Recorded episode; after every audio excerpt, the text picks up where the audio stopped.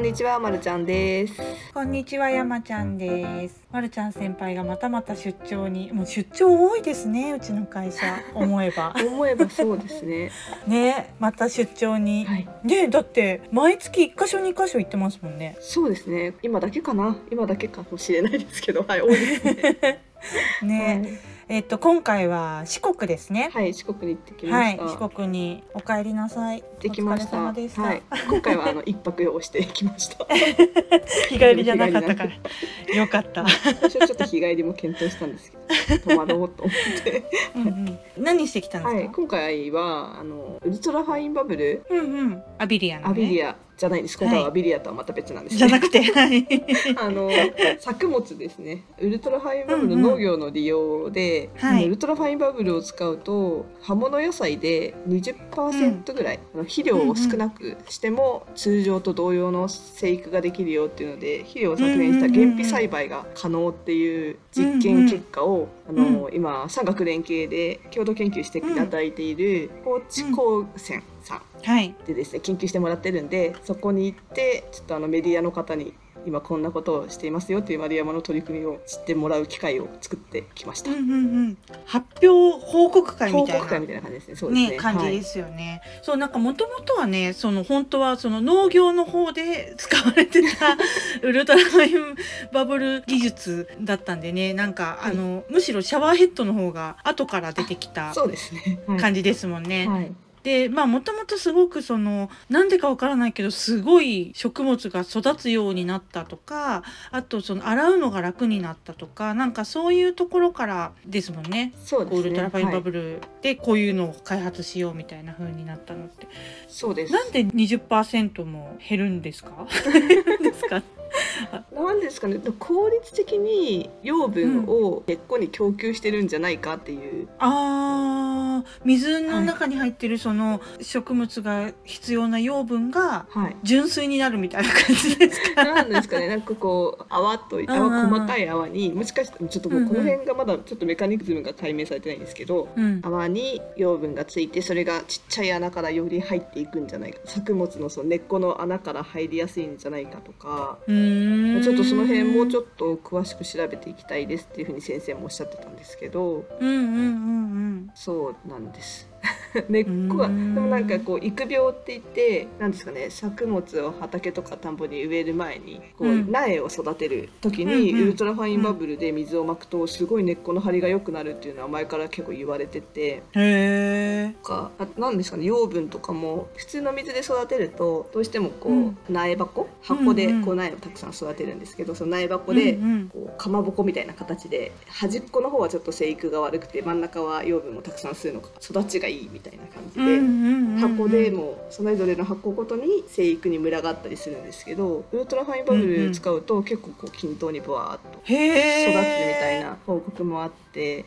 へえそうらしいですなんか多分箱の中でどこかちょっと養分が多いところと少ないところが絶対合ってるんじゃないかなっていあうー考察をしてて、うんうんうんで先生が言うにはそういうちょっとなんかその養分がちょっと少ないなっていうところでもウルトラファインバブを使うとちゃんと元気に育つからんまあ肥料を減ら減らしても栽培できるんじゃないかっていうので今回この肥料を減らすっていうので研究をしてくれてるへらしいでえす。不思議なんかあの、はいあれですね稲とかもそうなんですかねあそうですそうですそうですよねきっと田んぼでウルトラファインバブルを使った一旦と使ってない一旦 と味がどう違うみたいなのちょっと気になりますね、そうですねやってみてほしいそう先生のところあとはちょっとうちの研究じゃないんですけど先生のところで研究してるのでなんかすごい研究室になんだあれは炊飯器がたくさん置いてあって、 はなんでいこんな炊飯器置いてあるのかなもしか してウルトラファインバブ食べルで盛りかみたいな。味試してますかねと思ってうん例えばなんかそういうウルトラファインバブルでご飯炊くと美味しくなるとかそういうのもあるからいろいろそういうのであの比較実験とかもやってるらしくてなんか本当ウルトラファインバブルで何が起きてるかっていうのをいろいろ高知高専さんでは調べられてるらしいです。ーえー、すごいあ確かにあの稲稲っていうかお米のねもともとの美味しさだけじゃなくて、はい炊く時にウルトラファインバブル使があったらいや絶対そうです よねなんかそれは想像つなんくかなんかこう入り込みそうですもんね。入り込みそうあの炊く時のあの水加減あるじゃないですか、水加減ちょっと少なくても良さそうですもんねふっくらいきそうですよね。ふっくらいきそ うそうなんです。へえいろんな研究をされている中でうちと共同研究で今はその作物を、うんうんうんうん、まあ、今今回は小松菜ですかね小松菜で研究をしてくれてます。うんうんだかうらんこれからまたいろんな作物試したりとか、栽培環境を変えたりとか、あとはこの根っこの成長ホルモンとかの量を調べたりとかそういうなんかへもーう本当学校でやってるなんなんですよね学術的なところでいろいろ解明していこうっていうのをしてくれてるところ。うんへえまあ水ってね全ての基礎だし全部に関わるとこだからやろうと思ったらいろんなところでいろんななんていうんですか切り口で研究できるんでしょうはね。い、あそうそうへえのでう面ち白いも前も高知高生さんでお願いしてた実験があって助う塩ん塩助塩塩をはいこうはい。除くなんか除く結う構ん冬場とか寒いところだと道路にこう塩化塩とまいかたりね灰まいたりするじゃないですかそういうのなかなか取れなかったりするんでそういうの取りやすくするみたいなので除塩洗浄機みたいなやつ打ち出してるんですけどうんうん除塩効果みたいなやつも測定してくれててそのうなんーんか実験映像を見せてもらったんですけど普通の水だとちょっとずつお塩がこうふわふわふわって溶け出すんですけ どなんかウルトラフライバブルを使ったやつはなんか結晶ごとボロボロボロみたいな感じで剥がれてってて。へおーみたいなえ。おお色なんか面白いなと思いました。へえ面白いですね。えなんかあれですかね車の霜とかもそうなんですかね。どうですかね。でもなんかほらあの冬場に車に、まあ、雪がね積もっちゃったらどけるしかないけど霜がガラスにつくやつを、あの防ぐ薬とかあるじゃあなあいりでますしか。た。なんか塗った瞬間に。そうそうそう溶けてくやそつでう、すよねと溶けてくやつみたいななんかそれ水でできたりとかしたら良さそうですよね。そうですね。あれ朝、うん早い時とか私たまに水まくんですけど、今度水が凍って、はいなんか氷の膜そうみたいになって逆にそうなんか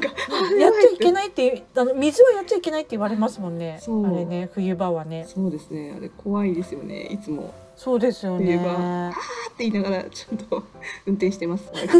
でも一泊してきたんだったらちょっと美味しいもの食べてきたりできたんですかはなんい。か食べてきました。はいい、いいですかここで報告して も。どうぞ